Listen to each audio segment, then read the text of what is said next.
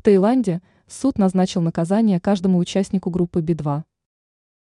Суд таиландского Пхукета приговорил музыкантов Би-2 к штрафу.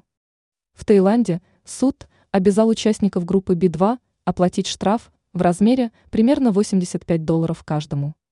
Каждый участник рок-коллектива получил денежный штраф в размере 85 долларов, пишет РИА Новости. Подсудимые, задержанные накануне, были приговорены к денежному штрафу в размере 3000 таиландских бат, что составляет около 85 долларов каждому. Суд учел, что подсудимые не отрицали своей вины в совершении правонарушения, вменяемого им обвинительным заключением. По данным источников, музыкантов могут передать иммиграционной полиции для уточнения визового статуса.